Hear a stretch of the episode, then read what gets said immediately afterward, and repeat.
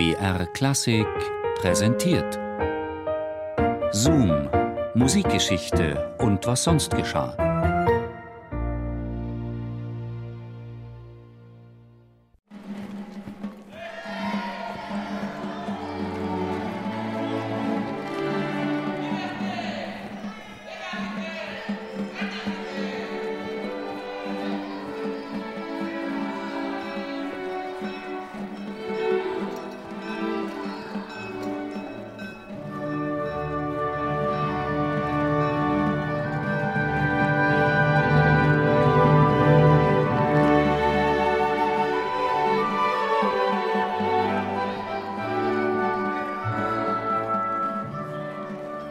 Es war ihm unheimlich zumute in Paris.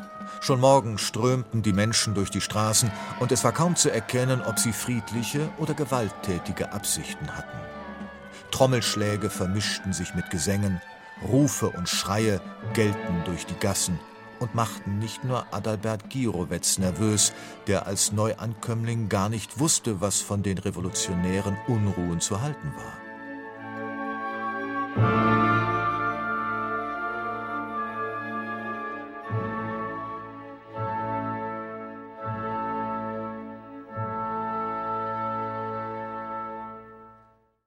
Gleich am Morgen nach seiner Ankunft in Paris nutzte Girovez die Gunst der Stunde, den Musikverleger Ambeau aufzusuchen, dem er aus Marseille ein Empfehlungsschreiben mitbrachte. Eine wohlbeleibte Dame am Empfang weigerte sich, Girovez zum Hausherrn vorzulassen. Als sie endlich seinen Namen verstanden hatte, schlug ihr unfreundlicher Tonfall innerhalb kürzester Zeit in übertriebene Höflichkeit über. Beinahe unterwürfig lud sie Adalbert Girovez ein in den Wohnbereich des Hauses und holte den Verleger, der in höchst gebotener Eile Girovez Stantepede mit einem weißen Schlafrock bekleidet empfing. Girovez wusste gar nicht, wie ihm geschah. Monsieur Girovez, welche Ehre in meinem Haus. Wie kann ich Ihnen helfen? Im Laufe des Gespräches stellte sich heraus, dass Girovez ohne sein Zutun bereits zu den bekanntesten Komponistenpersönlichkeiten von Paris zählte und dass einige seiner Kompositionen beim Publikum außerordentlich beliebt waren. Girovez wusste sich dies kaum zu erklären, konnte auch nicht verstehen, dass seine Werke hier schon veröffentlicht zum Kauf angeboten wurden. Es war ja erst sein erster Tag in der Stadt. Wie darf ich Ihnen behilflich sein? Benötigen Sie Geld? Kann ich Ihnen mit neuen Empfehlungsschreiben dienen?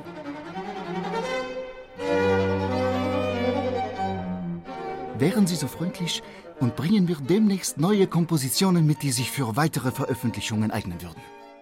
Für den böhmischen Komponisten, der bisher ums Überleben zu kämpfen hatte, stand der Himmel auf dem Kopf.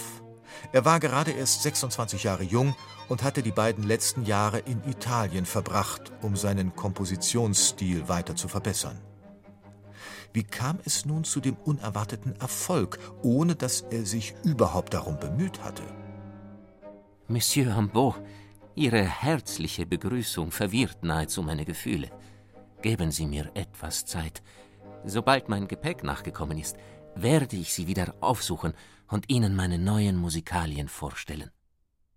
Gesagt, getan. Sobald Girovez seine Noten zur Hand hatte, verabredete er sich mit Monsieur Ambeau für eine musikalische Leseprobe.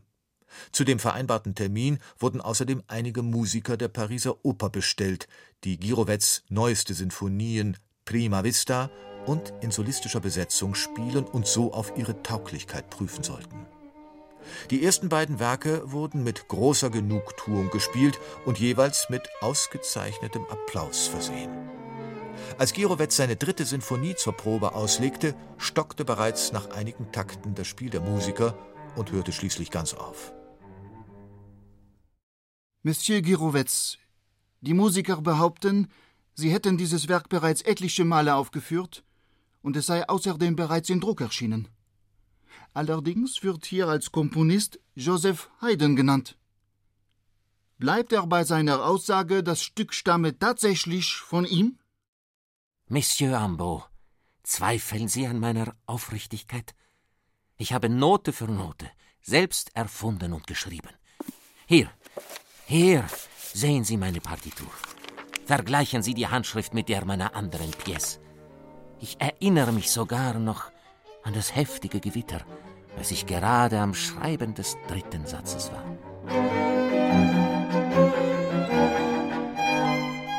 Die Verwunderung war außerordentlich. Ein wenig fühlte sich Girovez sogar geehrt, dass seine Musik für die des famosen Heiden gehalten wurde. Dennoch war die Angelegenheit peinlich, und der Sache musste endlich auf den Grund gegangen werden. Der Schuldige war schließlich ausfindig gemacht. Girovez erfuhr, dass das Verwechslungsspiel der eigenwilligen Geschäftstüchtigkeit eines ehemaligen Violinisten der Esterhaschen Hofkapelle zu verdanken war. Dieser hatte noch in Eisenstadt einen Stapel Haydnscher Werke abgeschrieben und in Paris zur Veröffentlichung an einen Musikverleger verkauft. Darunter befanden sich zufällig auch einige Werke von Girovez. So kamen diese Kompositionen zur Veröffentlichung und machten seinen Namen in Paris bekannt. Wohl versehentlich vergaß der Kopist, Girovets Namen unter einige der Abschriften zu setzen, so wurden diese Partituren einfach Joseph Haydn zugeordnet. Seither zählten Girovets Sinfonien unter fremdem Namen zu den Favorite Pièces in den Pariser Konzertsälen. Noch weitere Male wurde Girovets Opfer dieser Verwechslung. Als er einige Jahre später einer Aufführung im Münchner Theater beiwohnte, wurde an diesem Abend eine seiner Sinfonien gespielt. Darüber erfreut wollte sich Girovez im Anschluss an die Vorstellung beim Intendanten des Theaters, Herrn Eck, bedanken. Herr Eck geriet dabei jedoch in Verlegenheit und klärte Girovez darüber auf, dass dieses Stück von Herrn Haydn stammte.